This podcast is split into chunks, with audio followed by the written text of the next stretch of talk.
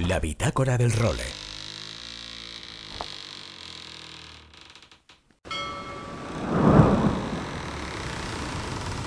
Bienvenidos a bordo del role.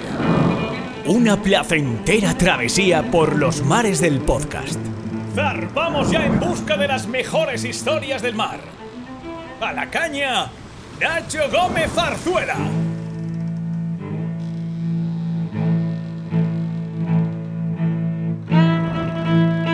Muy buenas a todos y bienvenidos a la Bitácora del Role, episodio número 147 que estamos grabando desde Port Sitges. Nos hemos venido aquí prácticamente toda la semana con el Sail Team Barcelona, ya sabéis, el equipo que nos va a representar en la próxima Copa América Femenina y de jóvenes. Y hoy os estoy grabando esta introducción en el programa por primera vez sin micro. Me he venido aquí a el cantil de uno de los pantalones de Port Sitges. Estoy viendo el barco, el GC32. Lo tengo delante de mí con el que estamos entrenando para llegar lo mejor preparados a la competición y la verdad es que esto es una auténtica maravilla. Y además, hablando de maravillas, me he encontrado con una anécdota maravillosa que va a ser la gran protagonista de este capítulo número 147, que es el reencuentro 35 años después de dos de los protagonistas de uno de los primeros proyectos oceánicos de gran envergadura que tuvimos en España, que fue el Fortuna Extra Lights, que compitió en la Whitbread de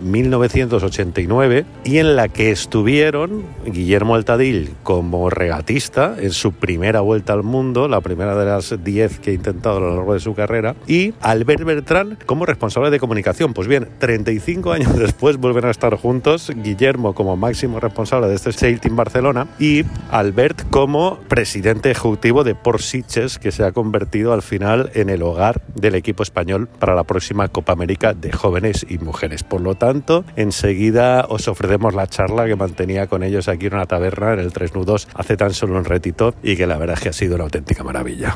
Bueno, y el pasado jueves, muy cerquita de aquí, en Barcelona, en el Museo Marítimo, nuestro principal armador, que es la Fundación Barcelona Capital Náutica, presentó la clausura del programa 22 días, 22 pies. Un programa, la verdad es que ha sido una experiencia maravillosa en el que se ha permitido que muchas de las escuelas de Cataluña conozcan de primera mano el proyecto de la Mini Transat y del que vamos a hablar con mucha calma en la próxima edición de la Bitácora. Por lo tanto, la semana que viene os lo contamos con detalle.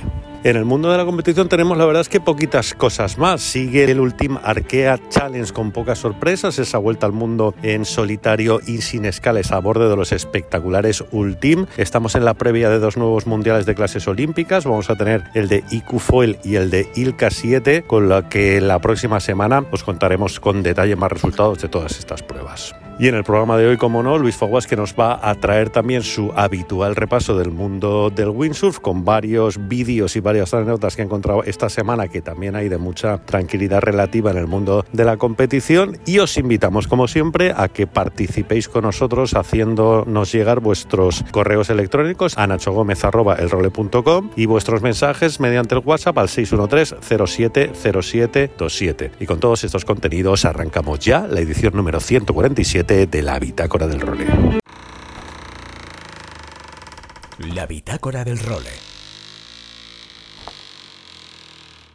Bueno, como os decía en la introducción, esta semana estamos súper felices. ¿Por qué? Porque estamos aquí en un enclave maravilloso, como es por Sitges, que además de ser una marina, jolín, pues muy conocida por todos los que navegáis por la zona, es el hogar del Sail Team Barcelona, que es el equipo que nos va a representar en la próxima Copa América de jóvenes y de mujeres, la primera de la historia en la que las mujeres van a competir, y en la que, como ya os he contado desde hace unos programas, pues Guillermo Altadil me enganchó para echar una mano con todo el tema de la comunicación, y aquí estamos, la verdad es que viendo unos días maravillosos con todos los chavales y las chavalas que están intentando aspirar a tener una plaza en el equipo para competir en el que va a ser un momento histórico para la vela española. Pero Estando aquí, además, me he encontrado con una historia maravillosa y es que los aficionados al role recordaréis que uno de los principales proyectos que tuvimos en los inicios de la vela oceánica española era el Fortuna Astralis, del que hace ya, esta mañana estaba echando, echando números, 35 años, porque surgió para la edición de la Whitbread del 89-90. Pues en esa regata estaba Guillermo navegando, además navegó con Joan Vila, era la primera vez que ellos daban la vuelta al mundo y mirar en lo que se ha convertido a de hoy. Y el responsable de comunicación era alguien que también fue pionero en todo esto de la comunicación náutica y que hoy en día además es el máximo responsable de Porsiches, con lo que 35 años después han acabado dando el salto desde la Whitbread de la época hasta la Copa América del momento. Y he querido convencerlos, me ha costado lo mío, pero aquí los tengo a los dos para que repasemos un poquito toda esta historia porque la verdad es que me parece fantástica y queríamos compartirla con todos vosotros. Don Guillermo Altadil, muy buenas de nuevo. Hola, ¿qué tal? Tú ya eres casi un clásico de este rol, ¿eh? Sí, estoy abonado. y don Albert Beltrán, ¿qué tal? ¿Cómo estás? ¿Qué tal? Buenos días, aquí, está, aquí estamos. Y a ti te doy la bienvenida a este role porque debutas en él.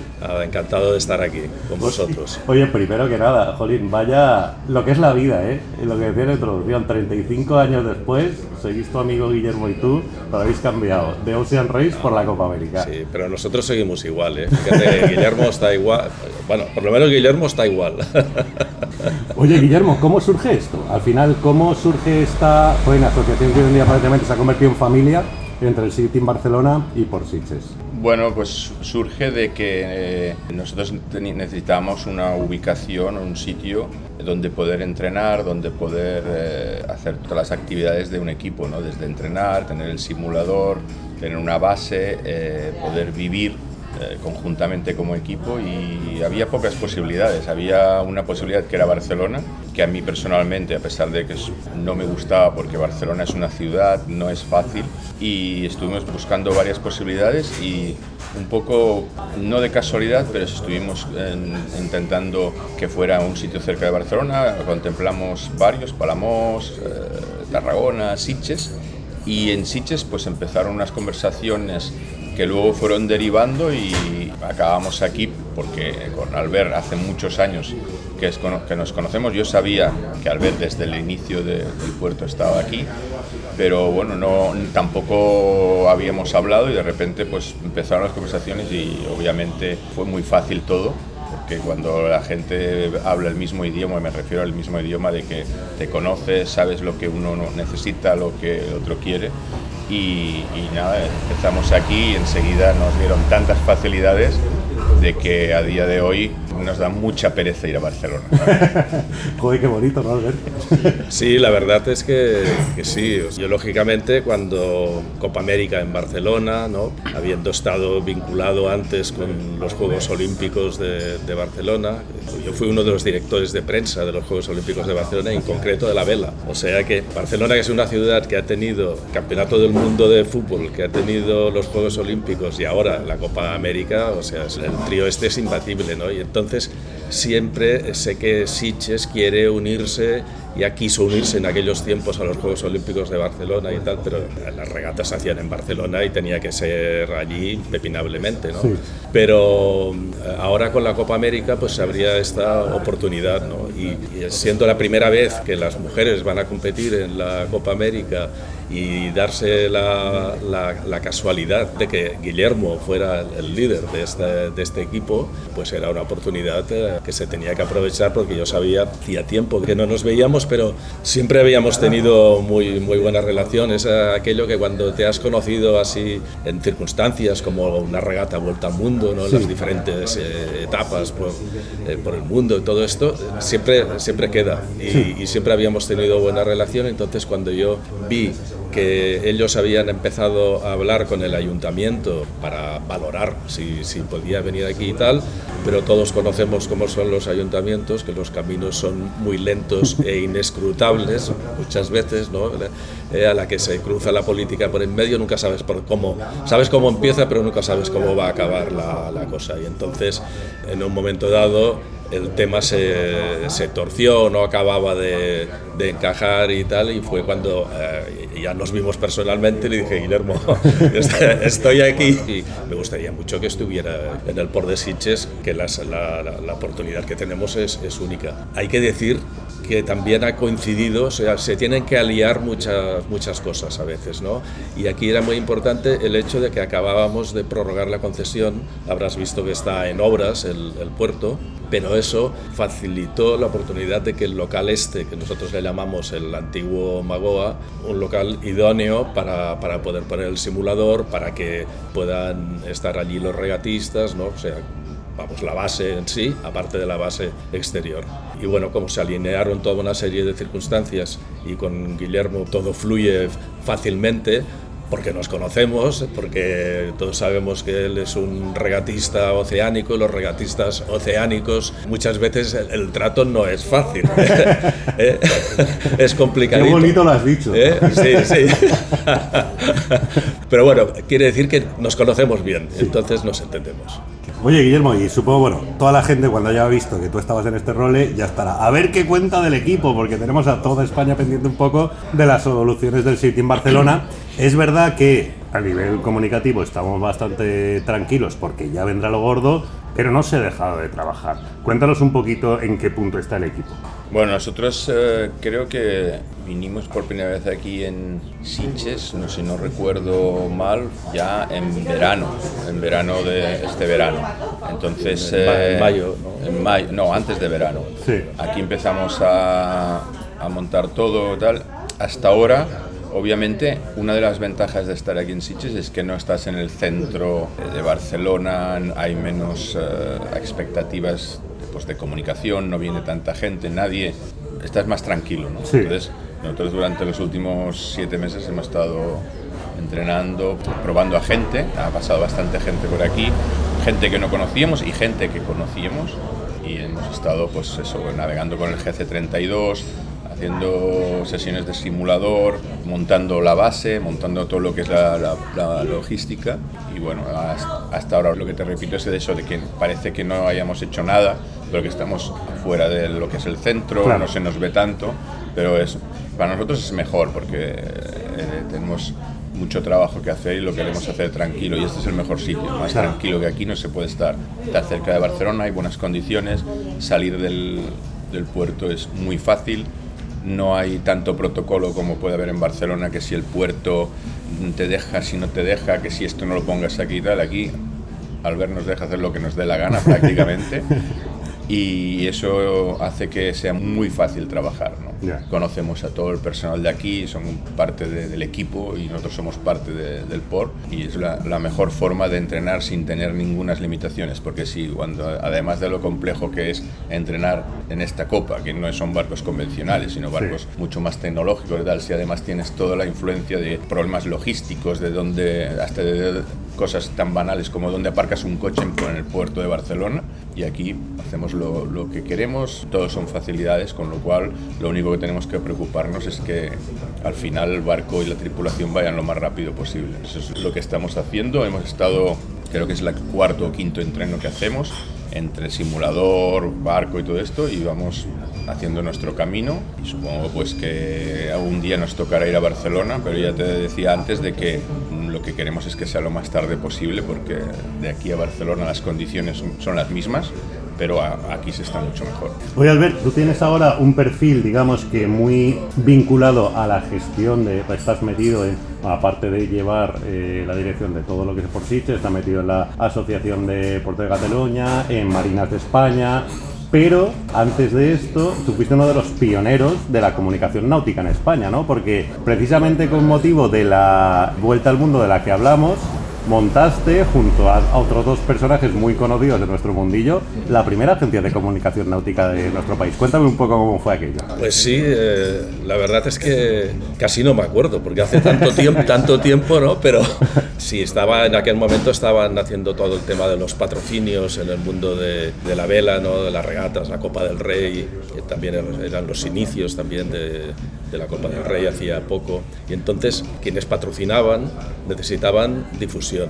Y siempre eh, la vela ha sido un deporte que en los medios de comunicación, cuando han habido Juegos Olímpicos, ha sido muy atractivo porque siempre sacábamos, sacábamos medallas, pero, pero luego se olvidaba. Ya para que salieran cosas en noticias de la vela en los medios de comunicación había que estar muy encima, hoy también, pero, ¿eh? pero, pero en aquella época eh, prehistórica todavía era más difícil, era muy difícil, tenías que estar eh, allí. Entonces eh, fue cuando se me ocurrió decir, bueno, oye, vamos a hacer una, una, agencia especializada única y exclusivamente en náutica. En aquella época yo era el director de la revista Yate, conocía muy bien a Miguel Ángel Rosselló, para mí el periodista náutico por antonomasia, ¿no? o sea, el, el, pionero también, ¿no? y bueno, y soy muy amigo de, de siempre de, de, de, Carlos Santana, con, lo, con, el que ya habíamos hecho cosas, iniciativas fuera de la náutica, y entonces pues se nos ocurrió esto, ¿no? los, los convoqué, les digo, oye, nos,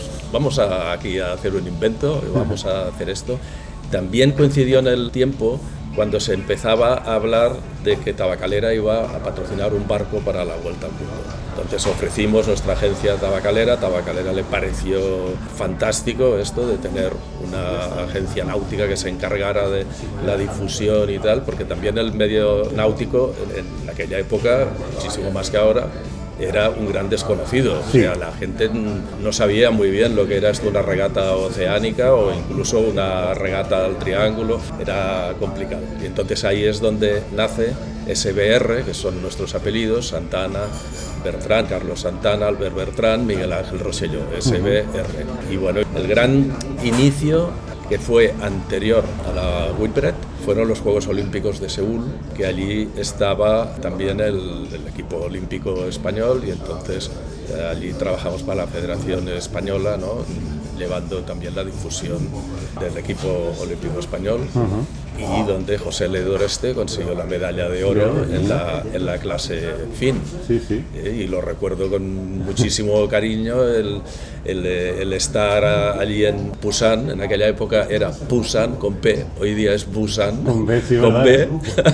y, y, allí pues eh, viendo cómo le ponían la, la medalla a José Le fue, fue, muy, muy bonito. Y después ya vino la, la Whitbread y uh -huh. tal.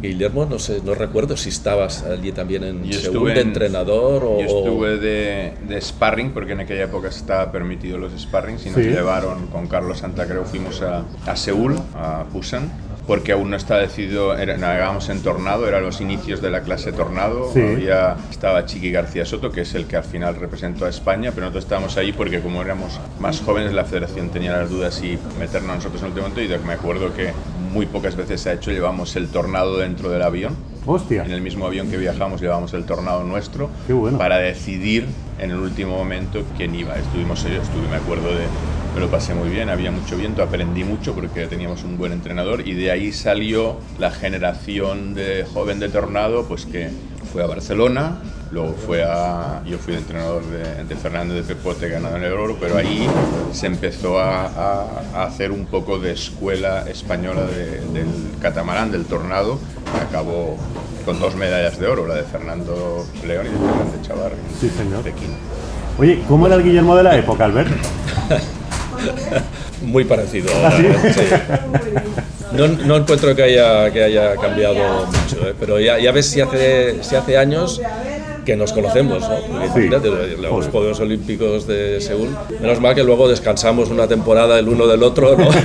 y por eso nos continuamos llevando bien. Sí, eso como hacer la mili un poco, ¿no? O sea, sí. los compañeros de mili, que sí. 40 años después te encuentras y vamos. Bueno, yo, yo, para mí es exactamente igual que, que, cuando nos veíamos en, en, aquella época, pues en la, con todas las, las, etapas de la regata Vuelta al Mundo, ¿no? desde claro. que salimos de Southampton. ¿no? Y, no quiero imaginar a vosotros este, en esas escalas en esa época, pero bueno, eso para otro podcast que sea Sí, ahí, ahí no sé, a ver, yo como periodista podría contar, podría contar unas cuantas cosas, pero, pero sabes que como periodistas nos tenemos que, que, que, que guardar muchas. Para luego contarlas. Para luego contarlas.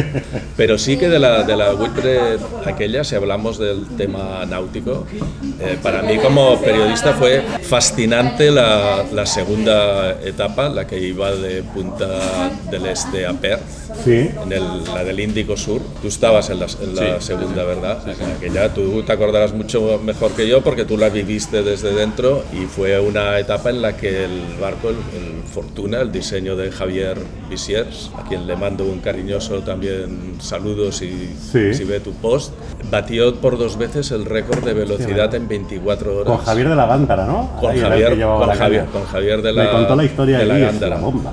Pero bueno, yo vi aquella tripulación saliendo de Punta del Este fantástica, ¿no?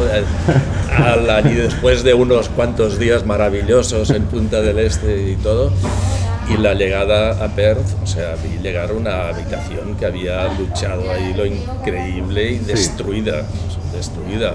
Uno que cayó al agua, ¿no? Peque, el Peque, Domènech. sí, el Jordi Domènech, del cual tengo una, una entrevista fascinante, ¿Ah, fascinante. O sea, las cosas que, que, que me contó a mí me, me dejaron, ¿no? O sea, yo estar en el agua y ver cómo él se separaba del Sí. cuerpo y tal, y bueno, y muchas otras cosas de, que si no lo haremos muy extenso, ¿no?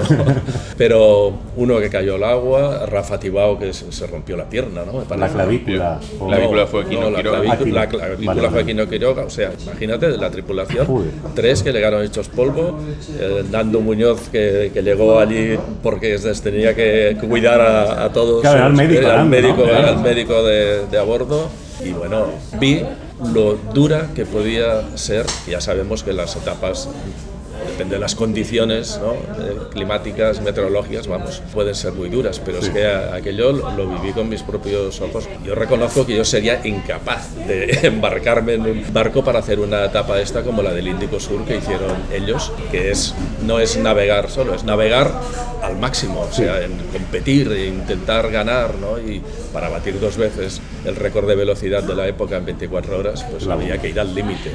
Y el ir al límite, pues ocasionó muchas roturas y muchas cosas, roturas de huesos, pero anímicas también. Desde el punto de vista periodístico, fascinante. fascinante. Claro. Escucharéis voces de fondo, estamos aquí. Yo no podía hacer esta entrevista metido en un despacho, entonces nos hemos venido a una taberna, hombre, por favor, faltaría más. Estamos aquí en el Tres Nudos, la verdad que es uno de los sitios de por que nos ha cogido de maravilla. Y escucháis un poco la voz de fondo, son los regatistas que están metiendo aquí por el café antes de meterse en el simulador, antes de meterse tal.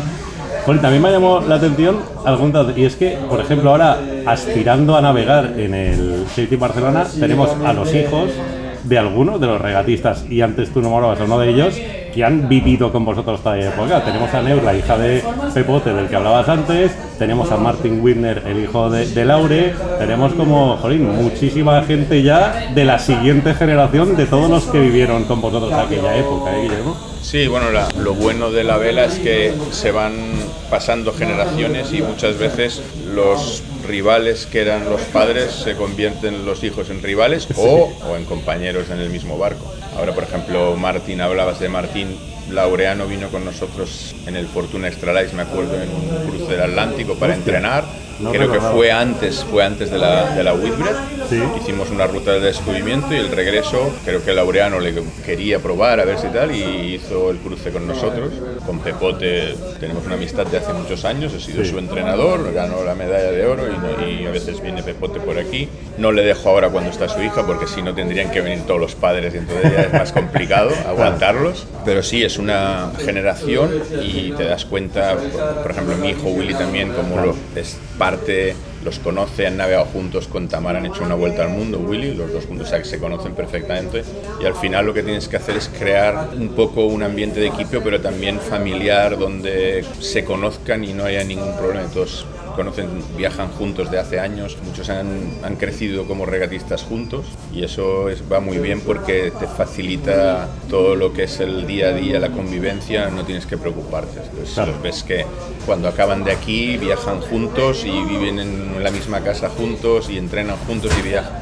Con lo cual es mucho más fácil. Y son, hacen exactamente lo mismo y dicen las mismas cosas con el mismo tono de voz que lo hacíamos sus padres. ¿no? Qué grande.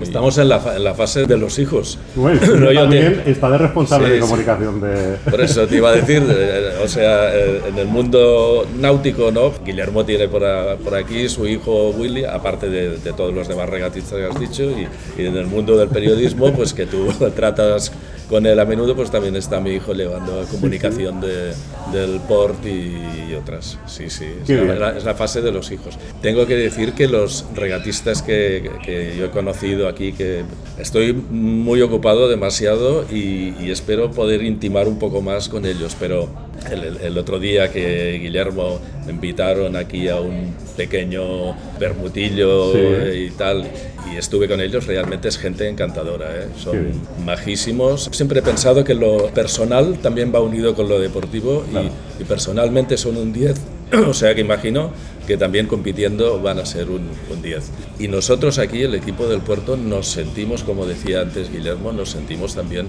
parte del, equipo. Ellos son ya puerto y nosotros nos, sentimos sail team. ¿eh? Y aquí hay un equipo muy majo de, gente que, está absolutamente implicado en que el equipo esté bien, que puedan hacer su trabajo lo mejor posible y cuando salgan a competir, pues eh, nosotros seremos los fan número uno que van a tener. Oye, pues para terminar, que con lo liados que vais ya os he robado suficiente tiempo. Guillermo, lo que se está preguntando mucha gente, ahora de cara al equipo hay dos grandes, digamos, citas o momentos en los próximos meses. Uno, cuando anuncies la lista de elegidos y dos, cuando se pueda navegar ya en el AC40, ¿no? en el barco que se va a competir. ¿En qué punto estás con estos dos asuntos? Bueno, la lista de los regatistas, más o menos, casi al 90% ya está. Lo que pasa es que para anunciarlo decidimos que sea por Siches el que lo anuncie. O sea, nosotros conocemos la lista y por Siches la anuncia porque todo se ha cocido aquí y yo creo que cuando se dan las notas tienen que ser darse las notas en, la universidad que ha sido por Siches.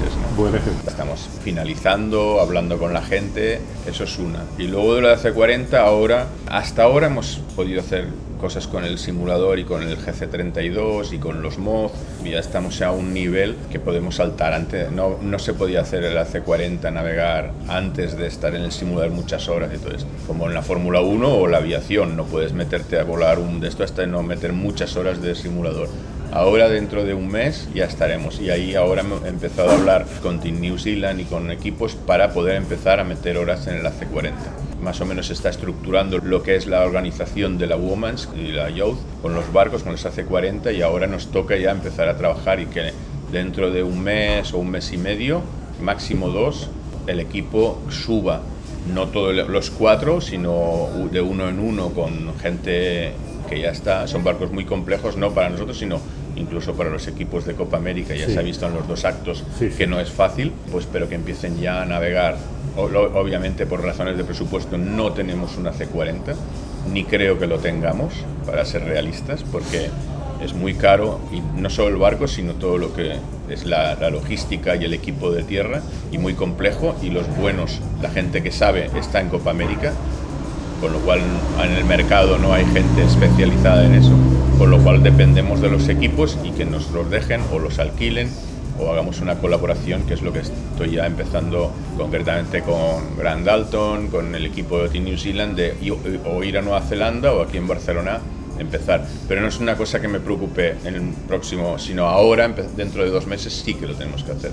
Pero hasta ahora estamos intentando entender cómo funciona el software. Son barcos muy complejos, mm, son máquinas con un software complejo primero hay que aprender cómo funcionan y luego hacerlas funcionar en el agua. Pues nada, yo creo que lo vamos a dejar aquí. Solo me queda, Alberto, especialmente darte las gracias por la hospitalidad que has tenido con nosotros y con este role durante todos estos días y la que nos queda por delante, con lo que nada, que aquí tienes tu casa para cuando quieras. Pues nada, muchas gracias. Yo estoy encantado de que estéis cómodos aquí en Port de Sitges. Port de Sitges es un lugar muy hospitalario, como habéis podido ver, y, en el que hay de, todo. O sea, aquí la infraestructura está muy adecuada para todo lo que, lo que vosotros necesitáis y, y lo que no encontréis nos lo pedís y nosotros hacemos lo imposible por encontrarlo. ¿eh? Y estamos orgullosos de estar aquí colaborando con el equipo español de la Copa América. Muy bien. Pues nada, Guillermo, y tú y yo seguimos ahí en la pelea. La faena. Pues venga, a trabajar. Muchísimas gracias a los dos. Gracias a ti. ¡Seguimos! La bitácora del role. Aloha Nacho y amigos de El Role. Aquí estamos una semanita más, último podcast de enero y estamos con tiempo que parece de abril. Aquí en Valencia hay un anticiclón súper fuerte, viento no sabemos ni lo que es, se nos ha olvidado todo. Entonces estamos, pues eso, mirando redes sociales, mirando internet, mirando vídeos. De hecho, ayer vi un vídeo de la PWA de 1996. Madre mía, qué pintas tenían todos así. Los Pritchard, Scott Fenton, Bion, por supuesto, Robin Ash, por supuesto, Mike Abucianis. Madre mía, había peña muy buena. Las tablas no-nos en su apogeo, que eran unas tablas que, le llamaban mucho la atención. Mucho más anchas por la popa que por la proa. Y era un dicho del pepino, que eran como se llaman las tablas de antes, a la pera. Eran tablas bastante complicadas de llevar comparado con lo que tenemos ahora. Pero sí que ves el vídeo y tenía muchas prestaciones. Un vídeo que se llama PWA Retuned de 1996. Puede que algunos de los que nos holgáis no hubierais ni nacido todavía. Como actualidad windsurfera, queremos traeros que se va a empezar en cuatro días el campeonato de IQ Foil, que es un poco así el antesala ya ahí, viendo un poco cómo están los niveles de cara a los juegos. Es el último gran, gran evento, campeonato del mundo de IQ Foil en Lanzarote. Todo nuestro apoyo a, nuestro equipo, a nuestros chicos, a nuestras chicas, a Pi, a Nacho, a Jorge, todos ahí van a estar peleando mucho porque, nada, estamos ya en la fase final de la preparación y los Juegos Olímpicos están ahí y esperamos mucho de, de nuestros chicos y nuestras chicas. Y luego, siempre hablamos un poco de, de, deporte inclusivo, de que queremos ver un poco cómo evoluciona todo. Y he estado viendo un, perfil de un, de un, chico francés, Guillaume Colin, podéis buscarlo, gcolin barra baja surf, que es un chico que va en silla de ruedas y sale surfeando y sobre todo sale navegando con, con wingfoil, con una tabla que él se ha adaptado un, una especie de silla, lógicamente va sentado dentro de la tabla, pero sí que va foileando con, con todas las medidas de seguridad, con casco, y se ve un poco en los vídeos cómo vuelca, cómo, cómo se pone de pie, cómo, cómo hace que la tabla vuele, y la verdad es que cuando ves este tipo de cosas te das cuenta de, de la gente que trabaja muy muy duro para poder llegar a, volver a disfrutar de sus deportes o poder adaptar esos deportes. Yo aquí en Valencia sí que hemos visto alguna vez a, Rafa de Ocean Republic hacer temas de sub adaptado y viendo a, este perfil o gente con este perfil, seguro que intenta hacer alguna cosa parecida con una tabla de, de wingfoil. Con windsurf sí es que esto sería mucho más complicado, pero al final hay veces que pueden más la ilusión y las ganas que las excusas o las barreras. Entonces aquí somos muy de deporte inclusivo, sí que creemos que el mar es un, un sitio que en el momento que empiezas a deslizar tienes la capacidad de, de sentir que estás volando sobre el agua, ya sea sobre aleta o ya sea sobre foil. Entonces, acordaros, gcolin barra baja surf. Esta semana os traemos esto así como cosa chula. Y luego nuestro apoyo a nuestras chicas. Aparte de, de nuestros pros, de Mar, de Liam, de Marino, de todos los que están entrenando y trabajando muy duro para esa temporada de PWA que vamos a empezar en breve. Un abrazote a todos y nos vemos por los mares. Chao, chao. Y con Luis Faguas nos marchamos esta semana desde Port Sitges. Volveremos la semana que viene con una nueva edición de la Bitácora del Rol. Hasta entonces, sed muy felices y navegad todo lo que podáis. Adiós.